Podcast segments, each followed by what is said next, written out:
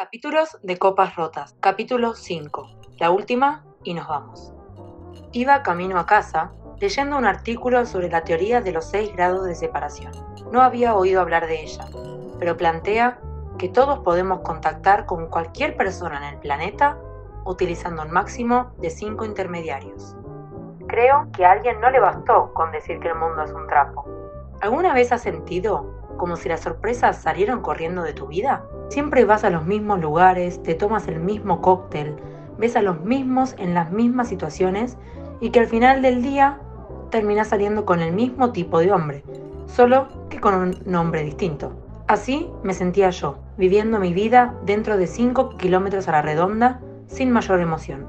Aunque prefiero sonar un poco más cosmopolita, así que diré que me sentía en un gran déjà vu. Ese viernes en la noche, sustentando mi teoría, estaba en el bar de siempre con Beto. Pero esta vez probábamos algo nuevo. Cambiamos la cerveza con 6 grados de alcohol por el vodka. Eso sí, el brindis era el de siempre, por los hombres solteros y los amantes con batería. Nos tomamos ese vodka como si fuese agua, y justo antes de terminar mi último vaso fondo blanco, pisé cuatro hielos y caí a lo más bajo, el sótano del bar donde había una despedida de soltero. Te puedes caer en medio de desconocidos y te paras empoderada. Pero si te caes como una guanábana en medio de gente guapa, te paras empoderada y huyes. No recordaba mucho, pero tampoco es que me hiciera falta. Fue una noche más. Al día siguiente y cuatro matomas después, iba de camino a tomarme un café con Natalie y su prima Lola, dentro de mis cinco kilómetros a la redonda. Cuando recibí una llamada de Juan, quería saber cómo estaba y qué había pasado anoche un amigo de un amigo suyo le había contado de mi caída tipo Armagedón. Conocidos y no tan conocidos también me escribieron por Facebook. Es increíble que hoy en día estemos tan conectados que tus amigos ni siquiera tienen chance de extrañarte. Siempre habrá alguien que les hable de ti. Nunca subestimes la ingeniería aeronáutica de un chisme. Tomándome una sal de frutas michelada, puse mi teléfono en modo silencio y me concentré en la conversación con mis amigas. Natalie era artista y su pasión era sentirse viva. Lola estudiaba medicina y tenía una relación a distancia. Ella simplemente no sabía cuál de sus dos pasiones era más demandante. Si una quería sentir, la otra quería un break. Yo les conté de mi noche sin leyes de gravedad y ellas no dudaron en pedirme que las llevara a bailar y volar. Sin querer echarle mucha cabeza al asunto, las llevé al bar de anoche. Una hora más tarde, ellas flotaban en burbujas de vino espumoso y música electrónica.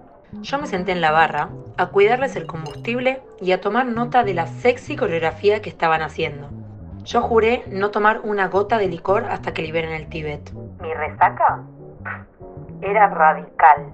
Mientras observaba la flora y la fauna del lugar, lo vi. Era como un ángel.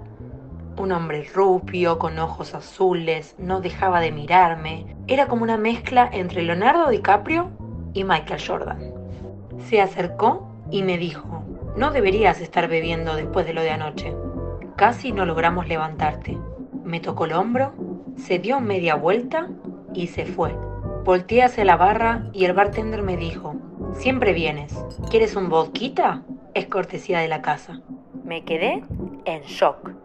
Si creía que de mi vida había huido por la puerta trasera las sorpresas, este fin de semana era bastante inusual. Al día siguiente, Beto y yo nos fuimos a la oficina, nuestro bar de todos los domingos en el que buscábamos espantar la tristecita prelunes. Comenzamos tomándonos un té mientras le hablaba del artículo de la ley de los seis grados de separación, pero nos pasamos a Cabernet para hablar de su ex. Beto llegó a la ciudad en busca de crecimiento profesional y olvidar. Él a duras penas sobrevivió a su relación con Camilo, donde tuvo que decidir entre estar feliz o estar con él. Terminaron hace un año, pero 365 días después y con 9.000 kilómetros de distancia, su ex aún encontraba la manera de estar dentro de sus 5 kilómetros a la redonda. Historias sobre qué hacía, qué tomaba, qué olía, aún llegaban a oídos de Beto. Puedes salirte de un círculo vicioso, pero el vicio de preocuparte por tu ex, mm, ese no sale tan fácil. Beto es fan de la música electrónica, por eso a mí no me importaba ir siempre a la misma discoteca con él. Era hermoso verlo bailar y olvidar, por lo menos una noche a la semana. Beto salió a contestar una llamada y yo me acerqué a la barra del lugar por una copa de agua tónica. Y fue cuando conocí a Jerónimo. Era muy amigable, tenía treinta y tantos y era abogado. Fue cuestión de segundos para que estableciéramos un debate sobre las leyes de la atracción y el consumo libre de alcohol en la vía pública. Los pros y contras sobre ¿Al cuánto tiempo de conocerse dos personas que se gustan se deberían dejar ver borrachos? Mientras debatíamos y pensaba en agregarlo a Facebook, llegaron unas caras familiares que no sabía si había conocido en otra vida o en algún McDonald's. Resultaron siendo amigos de Jerónimo, y entre risas, abrazos y escándalo nos estábamos tomando una foto. No entendía tanto alboroto. Cuando sentí el flash de la cámara, tuve un flashback. Ellos eran los chicos de la despedida de soltero del viernes. ¡Qué escándalo! Ahí fue cuando recordé el piso frío, los hielos, las doce manos levantándome y ayudándome a llegar a un taxi y sobre todo la cara de Jerónimo preguntándome si estaba bien. No puede ser. ¡Qué desconfort!